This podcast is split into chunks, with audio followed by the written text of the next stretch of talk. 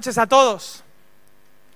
Es genial poder estar aquí otra vez en Reino Influencia y Poder. Es mi, es mi tercera vez y, y, bueno, me dijeron que no había ningún lema uh, y que había que reforzar los conceptos que estamos trabajando en este congreso desde hace ya 10 años, que se dice pronto. Reino, influencia y poder. Y me gustaría que pudiéramos ver algunas imágenes para ayudarme a compartir en esta, en esta noche. Y además tengo un poquito de hambre, así que me he pedido una hamburguesa para poder predicar como Dios manda. La voy a dejar aquí.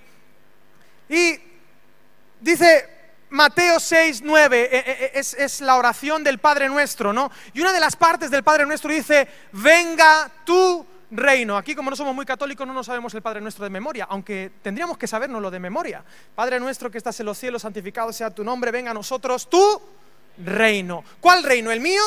No, el reino de Dios. ¿Cuál reino? ¿El de los evangélicos? ¿El de los cristianos? No, el reino de Dios. Y por favor, ponme la imagen, no me pongas versículos, que la gente tiene, todo el mundo tiene su Biblia y se sabe los versículos de memoria. Ponme la primera imagen, porfa, porque el reino de Dios es algo increíble, pero a veces lo confundimos. No sé si habéis visto esta película de Orlando Bloom, porque aparte de que hoy es el Día de la Patria, también es el Día Internacional de los Frikis.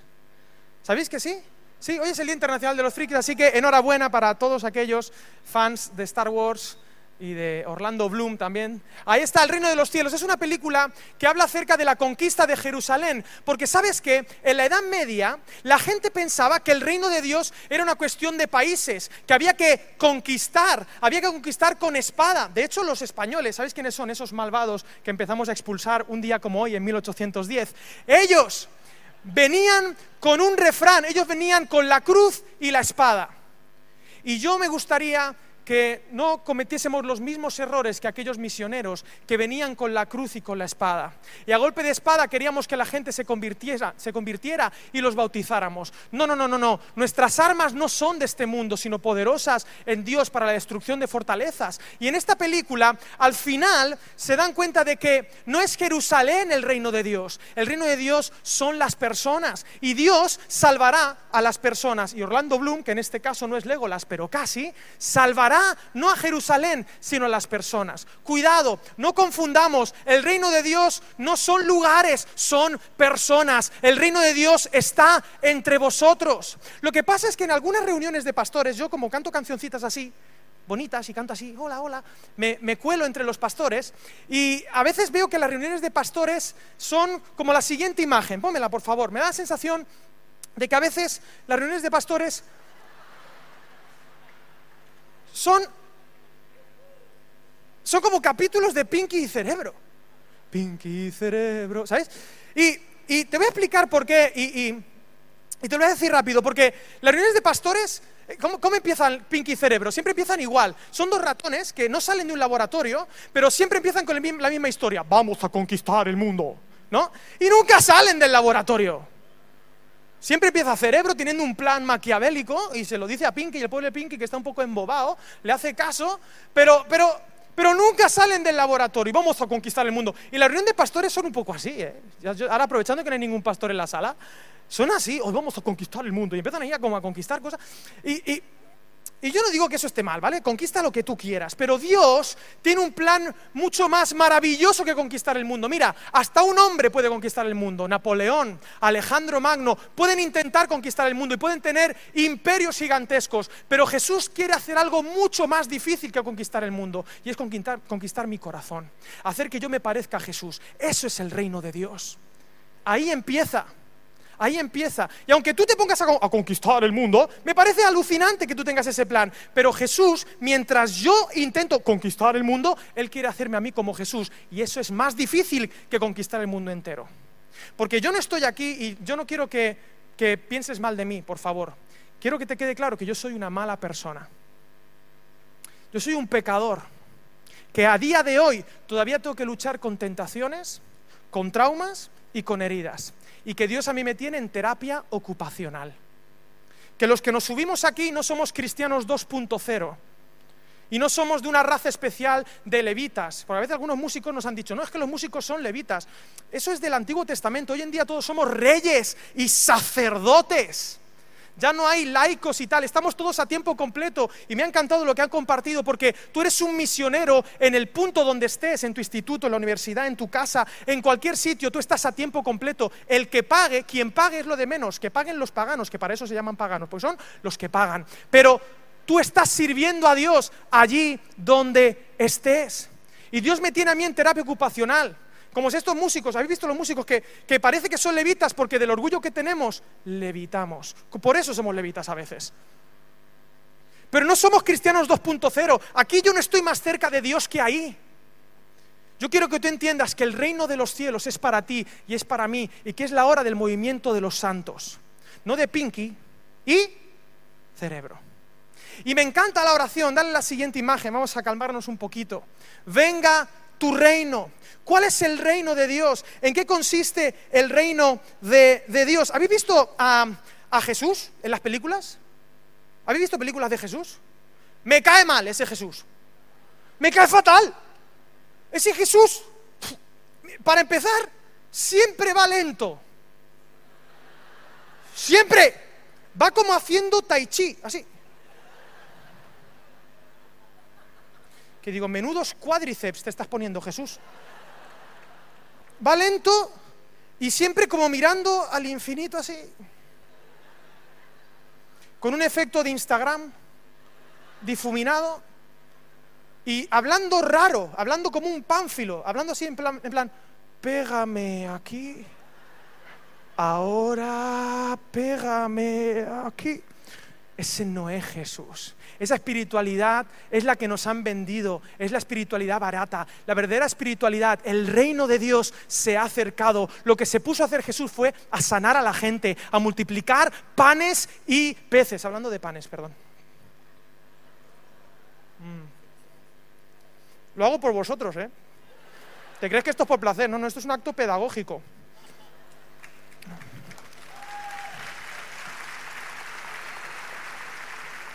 Así hacemos, ¿no?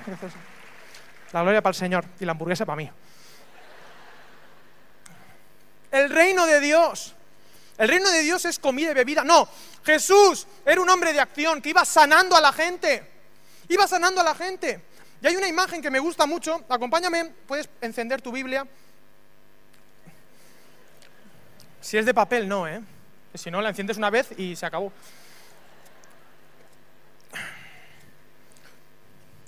¿En qué consiste el reino de Dios? En Juan 18 estaba Jesús en una reunión de oración, en la reunión de oración más importante de la historia. Y como toda reunión de oración, ahí habían 13 personas. ¿De acuerdo? Y era una reunión de oración que, vista desde fuera, era un auténtico desastre, un fiasco de reunión de oración. Porque el único que estaba orando ahí era el líder de la reunión de oración, Jesús. Los otros 12, ¿qué estaban haciendo? Durmiendo. Pero me encanta Jesús. Ahí estaba Jesús orando. Y voy a hacer un paréntesis. Yo soy muy de hacer paréntesis. Los paréntesis no son para todo el mundo, pero para el que quiera, como decimos, que reciba la palabra. Jesús cuando estaba orando, Jesús era el Hijo de Dios. ¿De acuerdo? Eso es impresionante. Pero él no oraba, yo reprendo la cruz en el nombre de, bueno, en mi nombre, ¿no? Pues claro, Él siendo el Hijo de Dios y teniendo toda la, autoridad del universo, del cosmos y de todos los universos paralelos que encuentran los científicos. Siendo el Hijo de Dios, Él dijo, Padre, si es posible, pasa de mí esta copa, pero no se haga mi voluntad, sino la... Porque aquí el gran protagonista de la historia no eres tú, ni soy yo. El gran protagonista es la voluntad del Padre. Es a lo que se dedicó Jesús. Y ahí estaba orando y estaba sudando sangre del estrés pretraumático. Y él se levantó firme. Y dice ahí en el 18 que Judas, porque Judas por alguna razón parece ser que se había ido a por el pan o no sé a qué había ido, oye, voy a visitar a un amigo, y cuando vuelve dice que Judas, pues tomando una compañía de soldados y guardias de los principales sacerdotes y de los fariseos, fue allí con linternas, que no sé si tenían pilas en aquella época, pero ahí pone linternas, antorchas y armas. Pero Jesús, sabiendo todas las cosas que le habían de sobrevenir, se adelantó y les preguntó, ¿a quién buscáis? Y le respondieron, a Jesús Nazareno. Y Jesús les dijo, yo soy. Y estaba también con ellos Judas el que lo entregaba, y cuando les dijo yo soy, retrocedieron y cayeron a tierra. Volvió pues a preguntarles, ¿a quién buscáis? Y ellos dijeron a Jesús Nazareno. Y respondió Jesús, os he dicho que yo soy. Si me buscáis a mí, dejad ir a estos. Entonces, Simón Pedro, que tenía una espada, la desenvainó, hirió al siervo del sumo sacerdote y le cortó la oreja derecha. Y el siervo se llamaba Malco.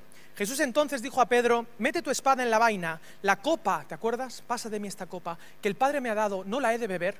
Y a veces leemos la Biblia tan rápido que no nos damos cuenta de lo que está pasando aquí. Resulta que está Jesús allí, orando, y aparece Judas, el traidor, con una compañía, es decir, 100 soldados, eran muchos. Y aparecen 100 soldados y el Jesús este no es el Jesús de... "Ah", no, dice que él se levanta, valiente, y dice, ¡eh! ¿A quién buscáis? Y uno, el listo, el que todo lo sabe, sale y dice, a Jesús Nazareno, el más listo de todos. Y dice Jesús, yo soy. La Biblia dice que cuando Jesús dice yo soy, todos estos se echan hacia atrás, salen disparados hacia atrás y caen a tierra. Es como si hubiera pasado esto. ¿A quién buscáis? A Jesús Nazareno. Yo soy.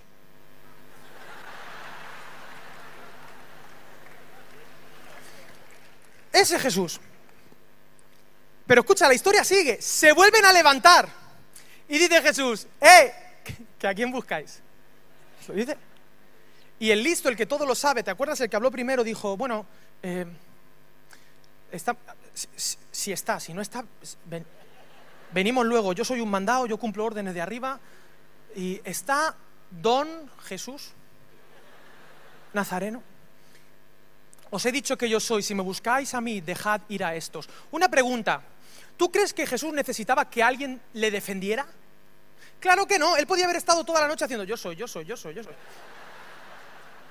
No había ningún problema para Jesús.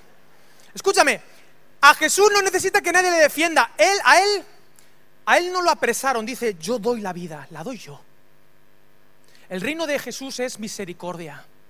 Pero ahí estaba Pedro. ¿Sabes quién es Pedro, no? Que yo siempre digo, ¿por qué no lo imaginamos gordo a Pedro? Qué injusto. La Biblia no dice nada acerca del peso de Pedro. Pero nosotros siempre lo imaginamos con barba así y gordo, en plan Santa Claus. Y no. Eso es antibíblico, pero bueno, no lo imaginamos gordo. Pero la Biblia dice que Pedro se levanta, saca una espada y se va y le corta la oreja a uno. Para empezar, número uno, ¿qué clase de loco se lleva una espada a una reunión de oración? Punto uno. Punto dos, el Pedro se levanta con una espada porque él se pensaba que el reino de Dios es una cuestión de fuerza. Y él se levanta con la espada y yo me lo imagino así, empieza a caminar, voy a hacer cámara lenta, empieza a caminar, saca pintura azul y empieza a gritar, ¡Libertad! Porque es 25 de mayo. Y, y con la espada, yo no me imagino a Pedro, a ver, voy a cortarte la oreja, Malco, tiqui, tiqui, tiqui. No. Él fue al cuello, él fue a matar, así voy a matar a Malco. Y fue él solito contra los 100 orcos, así. Pero claro, Malco, que era un soldado bastante rápido, hizo así. Y entonces, ¡fa! le salió la oreja. Ahora, ¿tú te imaginas a Jesús? Imagínate a Jesús intentando, o sea, Jesús alucinaba, imagínate, bueno, si me dejáis ir a mí, volvemos atrás, si me dejáis ir a mí, dejad ir a estos.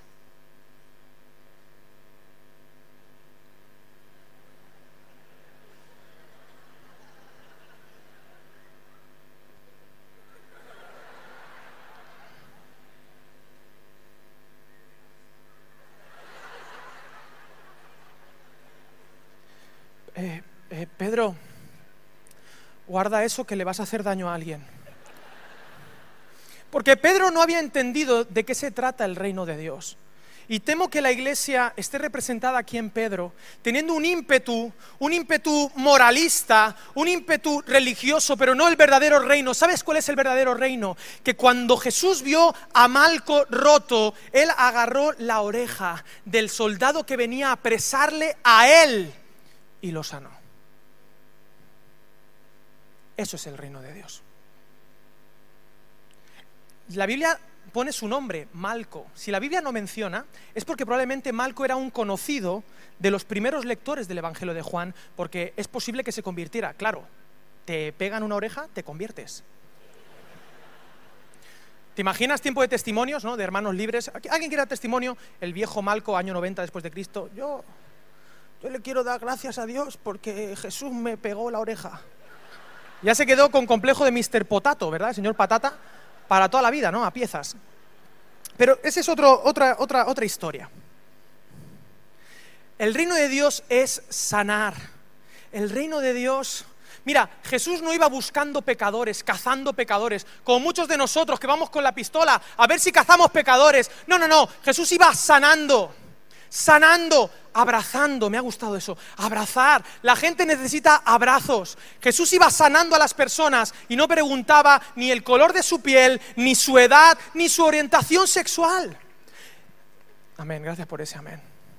Porque lo que las personas rotas necesitan, y yo quiero que tú entiendas algo, la gente es pecadora, igual que tú e igual que yo, pero Jesús no solamente ve gente pecadora, ve gente que está rota y que necesita el abrazo de papá Dios para ser restaurado. Porque esa es la historia de Lucas 15, esa es tu historia y es mi historia, la de un padre que abraza antes de que el hijo le pida perdón.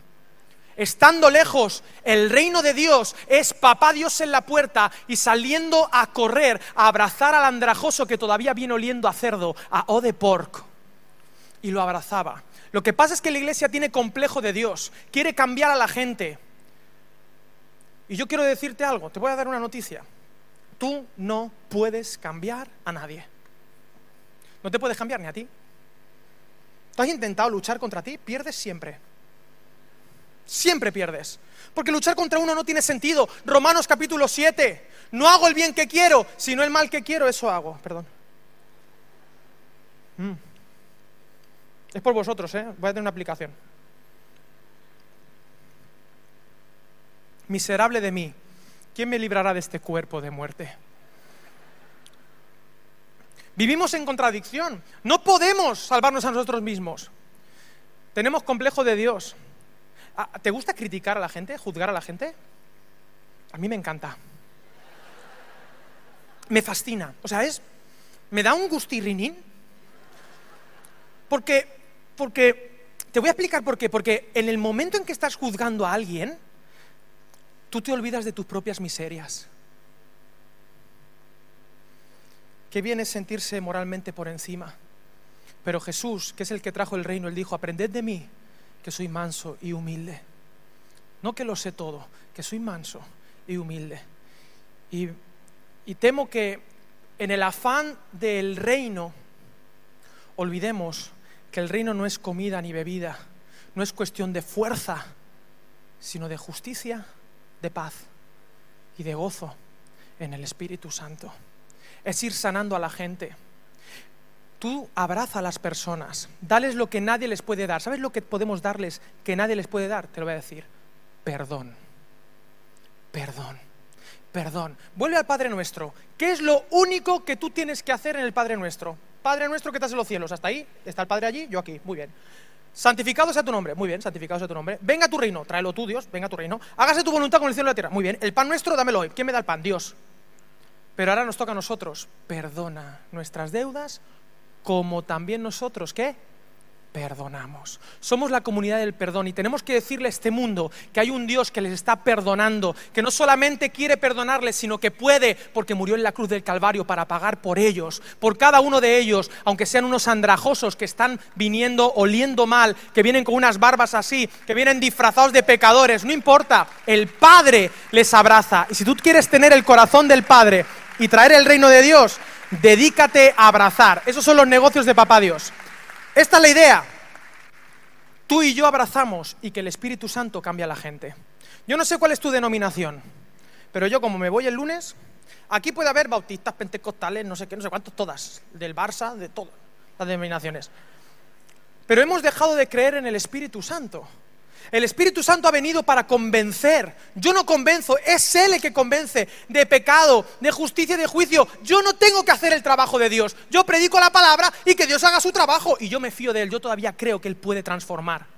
Igual que creo que Él puede resucitar. Pero ¿sabes qué? Es que a Dios no le cuesta nada resucitar. ¿Te acuerdas de Jesús? ¿Puedo hablar de Jesús? ¿Puedo o no? Es que a veces es políticamente incorrecto hablar de Jesús, porque Jesús siempre es políticamente incorrecto. A Jesús no le costaba nada salvar y resucitar y sanar. ¿Te acuerdas de Lázaro? Lázaro llevaba tres días muerto. Todo el mundo se acuerda de Lázaro porque es el único versículo que mucha gente se sabe de memoria. Y Jesús lloró. Es el versículo más corto y dice, bueno, llámese un versículo. Y Jesús lloró. Jesús llega a la tumba de Lázaro. y se pone a orar. Y cuando tú analizas esa oración etimológicamente en el griego, te causa hasta risa. Hasta risa, porque no parece ni una... Nosotros cuando oramos es como que vamos a orar, vamos a como a ver si... No, pero Jesús no, Jesús dice, levanta la vista al cielo y empieza, Padre, yo sé que tú siempre me escuchas, en pocas palabras, lo que voy a decir a partir de ahora...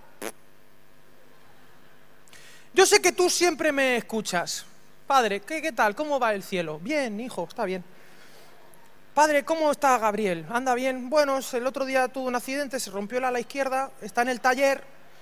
Uh, una ala nueva, está carísimo. Está el, dólar por las nubes. Por las nubes, es un chiste. Y, y, bueno, o sea, no, no dijo nada. Jesús se ponía, Padre, yo sé que tú siempre me escuchas. Y en algún momento dijo, Lázaro, ven fuera. ¿Y qué hizo Lázaro? Pues salió porque aunque esté muerto, mis ovejas oyen mi voz. Y como Lázaro era una oveja de Jesús, Lázaro, ven fuera, pues medio muerto, el retorno de la momia, salió así. Pues yo voy. Resucitó. ¿Qué le costó a Jesús resucitar un muerto? Nada. ¿Qué le cuesta a Jesús levantar gente de la Nada. ¿Qué le no le ahora salvarme a mí, perdonar a este vil pecador, como dice el himno Sublime Gracia?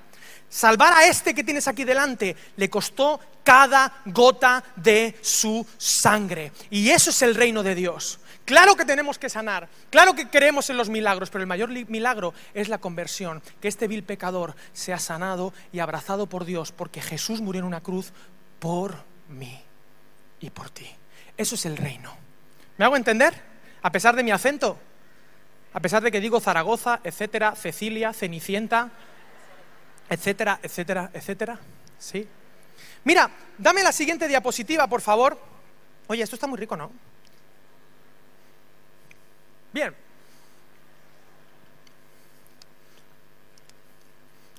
Me encanta este personaje. ¿Sabéis quién es, no? Es Anakin Skywalker. Feliz día de los frikis. Eh, venga tu reino. En el griego, por cierto, todo predicador tiene que decir algo de griego, ¿eh? ¿No lo habéis visto? Si no dice nada en griego, no es trigo limpio. Algo de griego, aunque, aunque sea yogur, pero algo tiene que decir en griego. Entonces yo digo, bueno, algo en griego voy a decir, voy a decir esto. La palabra en griego reino es la palabra Basilea. De hecho, hay una ciudad en Suiza que se llama así. Hoy estamos conmemorando los 500 años de la Reforma Protestante. Y hablaré de esto mañana, cuando hable de la palabra influencia. Pero la palabra Basilea no es tanto reino, sino imperio. Y se oponía al imperio romano. Jesús no vino a traer una religión, Jesús no vino simplemente a traer un movimiento, trajo otro tipo de imperio. Y si tiene que venir el imperio de Dios es porque de alguna manera tú y yo estamos viviendo en otro imperio que no es el imperio de Dios. Ahora bien, ¿cuántos conocéis la gran comisión? Mateo 28. Por tanto, id y haced discípulos. Pero para ir y hacer discípulos yo quiero decirte algo y mañana lo, recordaré.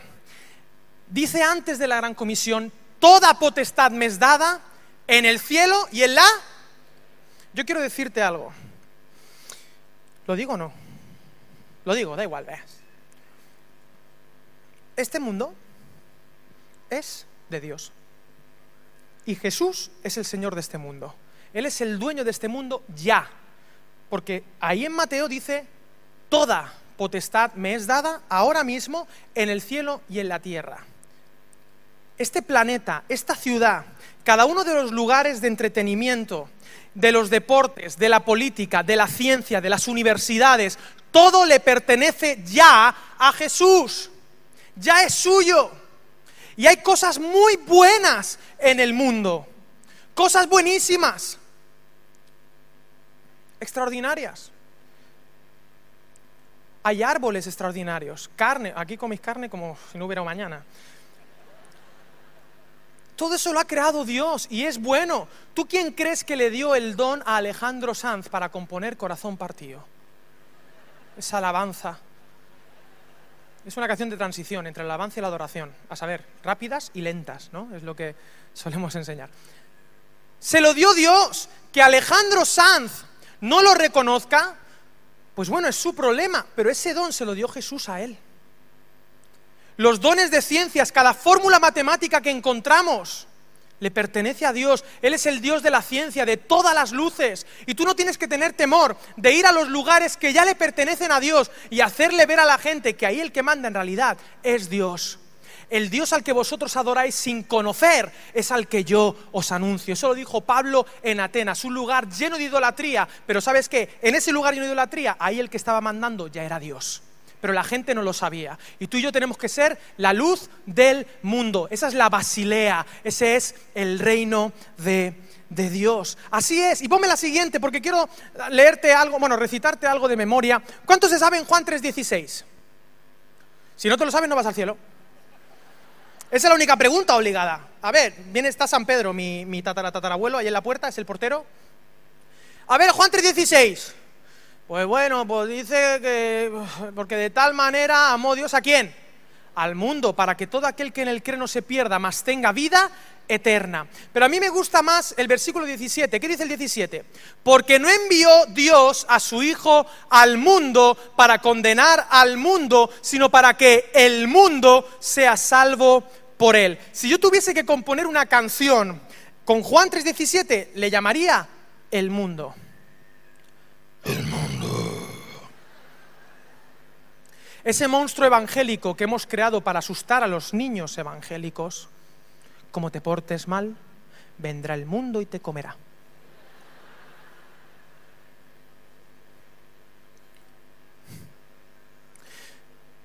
Y nosotros queremos extender el reino de Dios. Pero tú sabes dónde está el reino de Dios? En el mundo. No te ruego que los quites del mundo Mira, Jesús decía, no te ruego en Juan 17 que los quites del mundo, sino que los guardes del mal. Son dos cosas distintas. Una cosa es el mal y el pecado y otra cosa es el mundo. Dios no vino a juzgar al mundo, vino a salvar al mundo. Y temo que la iglesia, Alex, no te enfades, son buena gente, temo que la iglesia hoy esté condenando al mundo y no tenga en el corazón salvar y amar al mundo como Dios lo ama. Porque hay una manera de amar al mundo negativa. No améis al mundo ni las cosas que hay en el mundo. Pero de alguna manera tenemos que amarlo. Tenemos que abrazarlo. Y saber distinguir entre lo que es pecado y lo que es una cuestión cultural, que es de Dios. Y las personas son de Dios porque el reino de Dios no es comida ni bebida, sino justicia. Justicia con, con Dios, paz, shalom contigo mismo y gozo en el Espíritu Santo. Eso es el reino de Dios. Pero muchos de nosotros queremos que el reino de Dios sea como una especie de, micromundo, de esa Jerusalén que se habla llena de, llena de muros, donde están, aquí están los buenos y los malos, ¿dónde están? Allá afuera, los infieles. Ese término infiel no es un término nuestro, es un término de otra religión, de otra cosmovisión. Pero cuando Jesús vino, Él no hizo distinción, Él vino a sanar él no vino a cazar pecadores, vino a salvarlos. De hecho, le traían pecadores y pecadoras. ¿Te acuerdas de la mujer adúltera? ¿Te acuerdas de ella? En aquella época la costumbre era que si tú descubrías a una mujer en adulterio, la desnudabas de cintura para arriba para avergonzarla. Y allí trajeron a esa mujer adúltera. Paréntesis. La mujer adúltera, digo, vale, está la mujer, ¿y dónde está el otro? Porque digo, para adulterar, mínimo dos. No, eso yo, yo qué sé. Pero ahí estaba la mujer, porque era una sociedad totalmente machista, el Israel de aquella época. Pero Jesús vino a traer otro reino, otra Basilea, otro imperio, y le, y le querían pillar. A ver, ¿Qué dice la ley que tenemos que hacer? Si Jesús decía que había que matarla, estaba en contra de César. Y si decía que no, estaba en contra de la Torah, de la ley. Así que dijera lo que dijera, estaría mal lo que hiciera Jesús. Pero ¿qué dijo Jesús? Ah, muy fácil. El que esté libre de pecado, que tire la primera piedra. Ojo, el que esté libre de pecado, que tire la primera. El que tenía que tirar la segunda, podía ser el mayor pecador de todos. Pero el primero era el que tenía que estar limpio, el que tenía que estar libre. ¿Y sabes qué? Allí había alguien que estaba libre de pecado. ¿Sabes quién era? Jesús. Jesús era el único que podía tirar la primera piedra, pero él no la tiró. ¿Y sabes qué dice la Biblia? Que se fueron yendo desde el más mayor hasta el más joven. Que yo digo, el más mayor por una cuestión matemática, porque a más años más pecados acumulados. No, todo es matemática pura. Se fueron yendo y se quedó Jesús con ella sola. Y le dijo, ¿ninguno te condenó? No, Señor. Y me encanta la respuesta de Jesús. Y esto es el reino, ¿eh? Escucha bien. Ni yo. Eso lo dice Dios. Y eso es una bomba. Esa es la mejor noticia que podemos traer al mundo. Esto es el Evangelio. El Evangelio es Dios diciendo, ni yo te condeno. Ahora sí, vete, tápate un poquito y no peques más. Pero antes de la transformación está la aceptación. Y no podemos cambiar las tornas. Antes de que el hijo pródigo sea limpio, el hijo pródigo debe ser abrazado. Jesús estaba lleno de gracia y de verdad. Juan 1.14. Y en ese orden, gracia y verdad. Nosotros no estamos aquí para señalar al mundo, sino para salvarlo. ¿Tiene sentido para ti lo que estoy diciendo? ¿Sí? Qué interesante. Ahora, permíteme preguntarte cómo hacemos esto. ¿Cómo hacemos esto? ¿Qué hace falta? Porque mira, en el reino de Dios, yo sé que has venido a Reino, Influencia y Poder. ¿Y cuántos están disfrutando de Reino, Influencia y Poder? ¿Lo están disfrutando o no? Pero en Juan 6, versículo 11, permíteme leerte una historieta muy rápida. Mm, qué rica está. ¿De dónde es? ¿Es de Burger? Esto es del mundo, pero es bueno. Dice, tomó Jesús aquellos panes y después de dar gracias los repartió entre los discípulos y los discípulos entre los que estaban recostados y asimismo hizo de los peces cuanto querían. Hmm. La multitud eran cinco mil hombres. Los discípulos eran doce, en el contexto eran los doce. Y habían pocos recursos. Está Jesús, doce discípulos y una multitud que eran ¿cuántos? Cinco mil. Ahora, me encanta cómo llama el versículo 11 a, los, a la multitud. ¿Sabes cómo les llama? Los, los recostados. La multitud son un montón de recostados. ¿Y sabes qué? La historia se repite. A veces veo que la iglesia es un cuadro como Juan 6.11, donde está Jesús dando de su bendición, dando de sus panes, dando de sus recursos a unos pocos discípulos que están dispuestos a servir y a extender el reino de Dios y a una multitud de de recostados. Un momento, Dios ama a los recostados, le va a dar su pan, le va a dar su pescado, le va a dar lo que les pertenece. Sí, pero los recostados no van a cambiar la historia. Las multitudes no cambian la historia, la cambian un puñado de discípulos. Doce discípulos pueden transformar todo el mapa político del imperio romano. Las multitudes son volubles, son manipulables, se pueden convertir en masas. Lo que, mira, el Dios para el que yo trabajo es el Dios que deja multitudes y va a por una oveja. Porque para Dios cada persona tiene un valor eterno. Eso es la basilea de Dios. Esas son las matemáticas de Dios. Dios ama a las multitudes, pero las multitudes no transforman, transforman los discípulos. Las multitudes, dice al final de Juan 6, me buscáis, pero me buscáis por el pan en España tenemos un casi versículo, un refrán, que dice, por el interés te quiero Andrés. Quieren a Jesús, ¿por qué? Porque va a cumplir todos sus sueños, como si fuera el genio de Aladín.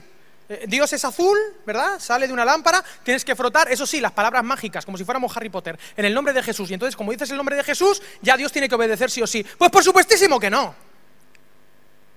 no Alex, no te enfades. El nombre de Jesús no es, no es, no es un truco de magia. El nombre de Jesús es la autoridad de Jesús, como si tú fueras Jesús, tú representas a Jesús y lo que tú hagas hará que la gente piense bien o mal de Jesús. Y eso es el testimonio. Guardar el testimonio no es, ay, a ver si es que van a pensar mal los hermanos. ¿Por qué te pones femenino, Alex? No sé. A ver si van a pensar mal. sí. A ver si van a pensar mal los hermanos de la iglesia. No, no, no. El testimonio es guardarlo para la gente que todavía no conoce a Dios. Porque Jesús ¿Sabes cómo le llamaban? Y perdóname, y yo no sé si esto lo tengo que decir. Sí, lo tengo que decir, sí, Jesús lo decía. A Jesús le llamaban comedor y bebedor, amigo de pecadores. Tú no tienes que pensar si tienes que ser amigo de pecadores. Tienes la orden de los cielos para ser amigo de pecadores. Porque si no, vete ya para el cielo porque aquí no hay nada que hacer. Si tú no tienes la misión de abrazar a los pecadores, vámonos ya para el cielo.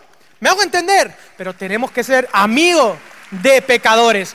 Eso es el reino de Dios. Yo no tengo que esperar la orden de nadie para saber que mi llamado es ser amigo de pecadores. Obviamente que no me influencien a mí, pero de todas maneras no te preocupes, hay más pecado en mí que fuera de mí.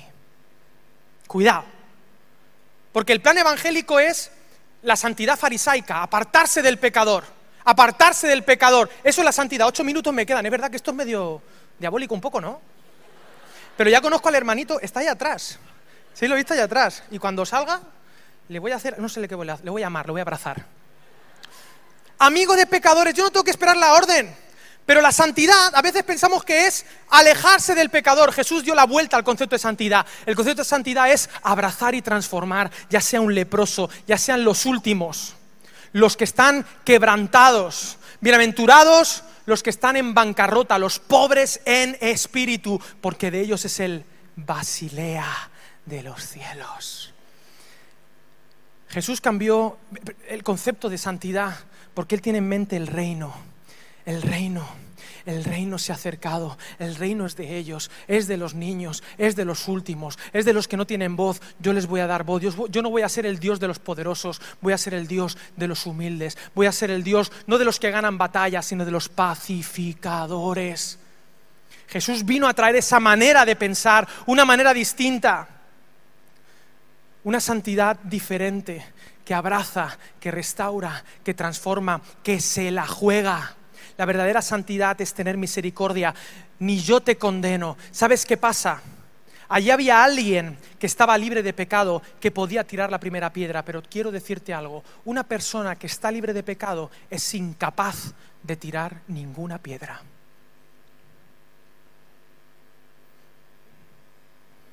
¿Tú me estás escuchando?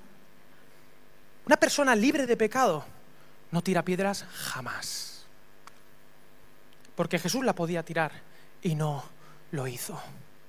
La iglesia no estamos para tirar piedras ni para construir muros, sino para abrazar. El reino de Dios es justicia, paz y gozo, pero ahí está la multitud. Y quiero decirte algo, las multitudes no van a cambiar las cosas, la van a cambiar los discípulos. La multitud quiere, ay, a ver qué me dice Dios. Hmm, hmm, ¿Cómo me bendice el Señor? ¿Por qué amo a Dios? Por el pan. Porque en la iglesia hay chicas muy guapas y cristianas que son buenas. Y chicos guapos, bueno, chicos guapos echa un vistazo y. Hay gente simpática, pero. Mm. porque Dios va a cumplir todos mis sueños. Eso es mentira. Lo siento. Dios no es el genio de la lámpara. El negocio de Dios no es ir cumpliendo sueños de nadie. Dios tiene un sueño, cambiar el mundo y salvar gente. La pregunta es si tú quieres renunciar a tus sueños para cumplir el sueño de Dios. Porque muchos de mis sueños son egoístas. Yo quería ser futbolista, quería ser astronauta. Claro, hay sueños que sí, pero si están alineados con, lo que el Señor quiere. Pero muchos sueños uno va a tener que renunciar. Ya no vivo yo, más Cristo vive en mí y lo que vivo en la carne lo vivo en la fe del Hijo de Dios que me amó. ¿Tú crees que a Jesús le apetecía la cruz? Claro que no. no. Pero no se haga mi voluntad, sino la tuya. Y si el Hijo de Dios tuvo que decir eso, ¿cuánto más nosotros? Además, nosotros ni sabemos lo que queremos. A veces tenemos sueños egoístas y soñamos con, cosas que, que no son el reino necesariamente, porque el reino es amar a los demás. El reino es darnos a los demás. No es saber que Dios cumpla todos mis sueños. Si Dios fuese a cumplir todos mis sueños, yo sería un caballero Jedi. Y no lo soy, yo hago así y no pasa nada. Ni tengo un sable láser. No soy un caballero Jedi, pero Dios me ha dado otra misión y de eso te hablaré mañana. ¿Tiene sentido para ti? ¿Sí? Ahora mira, acompáñame a Filipenses capítulo 3, porque la verdad es que son los discípulos los que van a hacer la diferencia y son pocos. Y yo me pregunto, ¿aquí entre la multitud habrá alguien o algunos que quieren ser discípulos de Jesús? Porque esos son los que hacen la diferencia, no los que vienen por el pan, no los que vienen a sentirse bien, no los que vienen a que le den su dosis de espiritualidad, sino aquellos que entienden que su vida es ser un misionero y que vayan donde vayan son la frontera del reino de los cielos. Y que las personas no son el enemigo, que el pecado de las personas no son el enemigo, es el campo de misión que no nos puede asustar el dolor de la gente, que ese es nuestro campo de misión. Porque cuando Dios vio al mundo, él podía haberlo condenado, pero vio al mundo roto y dijo, esa es mi misión. Cada persona que tú veas rota en tu camino, quiero que tú sepas que Dios te está diciendo, esta persona es tu misión. Yo quiero que mi reino llegue a ese corazón. Y para eso, o tienes la ayuda del Espíritu Santo o estás frito. ¿De acuerdo? En Filipenses capítulo 2, ya siguiente, siguiente diapositiva, ya estoy terminando. El reino, el reino, la Basilea. No, perdón, el 3, capítulo 3 de Filipenses. Vamos a leer versículos del 7 al 9. Pero cuantas cosas eran para mí ganancia, las he estimado como pérdida por amor de Cristo. Y ciertamente aún estimo todas las cosas como pérdida. Ojo, esto es muy fuerte, ¿eh? Aún estimo todas las cosas como pérdida por la excelencia del conocimiento de Cristo Jesús, mi Señor.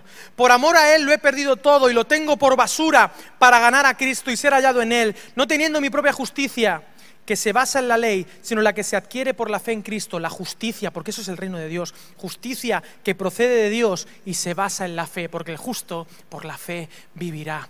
Pablo, Pablo antes se jacta de todo lo que tiene, él tenía carrera universitaria, él tenía todo, tenía posición, tenía dinero, tenía influencia, tenía de todo. Era fariseo de fariseos, hebreo de hebreos, de la tribu de Benjamín, circuncidado al octavo día, que digo, eso no tiene mérito, pero bueno, Dios te bendiga. Pero él dijo que él tenía todo eso comparado con conocer a Cristo como si fuera esto. Para poder extender el reino de Dios. Y yo quiero invitarte a que podamos tener la comida basura para extender el reino de Dios por lo que es. Duele, ¿eh? Porque entregar cosas a Dios duele. Pero es que el reino de Dios no se extiende con recostados, que solo reciben su pedazo de pan.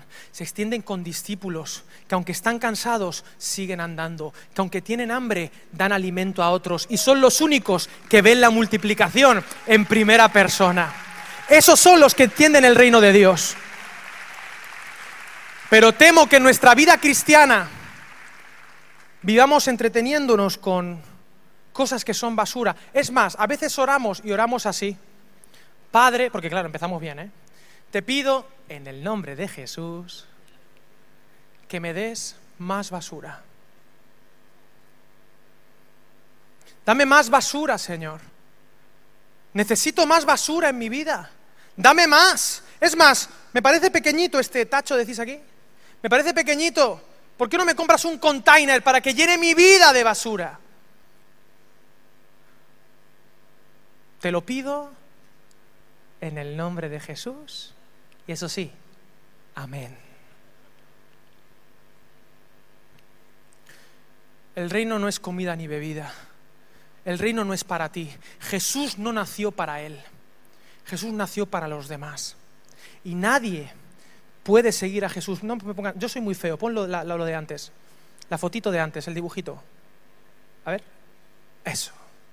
Nadie puede venir en pos de mí si no toma su cruz. ¿Qué fue la cruz?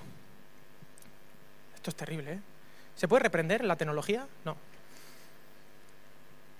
La cruz para Jesús, que es el reino, no fue el precio que él tuvo que pagar para salvarse. Él ya era el Hijo amado de Dios. Yo quiero que tú sepas que tu cruz no es el precio que tú tienes que pagar. Dios ya te ama, tú ya eres el favorito de Dios. Tú ya eres amado por Dios. Dios ya, Dios ya dio todo. ¿Qué es tu cruz? Tu cruz es el precio que tú tienes que pagar. No para salvarte tú, sino para salvar a otros. Recibisteis de gracia, dad pues de gracia. Eso es el reino de Dios. Mis queridos amigos, dejemos de pedir basura y pidamos a Dios más de Jesús, más de su actitud, de su justicia, de su paz y de su gozo. Dejemos la basura a un lado y tengamos los brazos libres para abrazar. Dejémonos de nuestros planes y empecemos a orar. Hágase tu plan, tu voluntad en el cielo y también en la tierra. Venga tu reino, ayúdanos a perdonar, a no ser una iglesia que anda juzgando a la gente tirando piedras, porque tú viniste a abrazar, a salvar a la. Aquellos que todos condenan, yo lo quiero transformar. Vete y no peques más, pero en ese orden, aceptemos a las personas tal como vienen, confiemos en el poder del Espíritu Santo para que sean transformados, dejémonos de ser recostados y seamos discípulos, porque con un puñado de discípulos se puede transformar todo continente, todo país y toda nación. Dios os bendiga.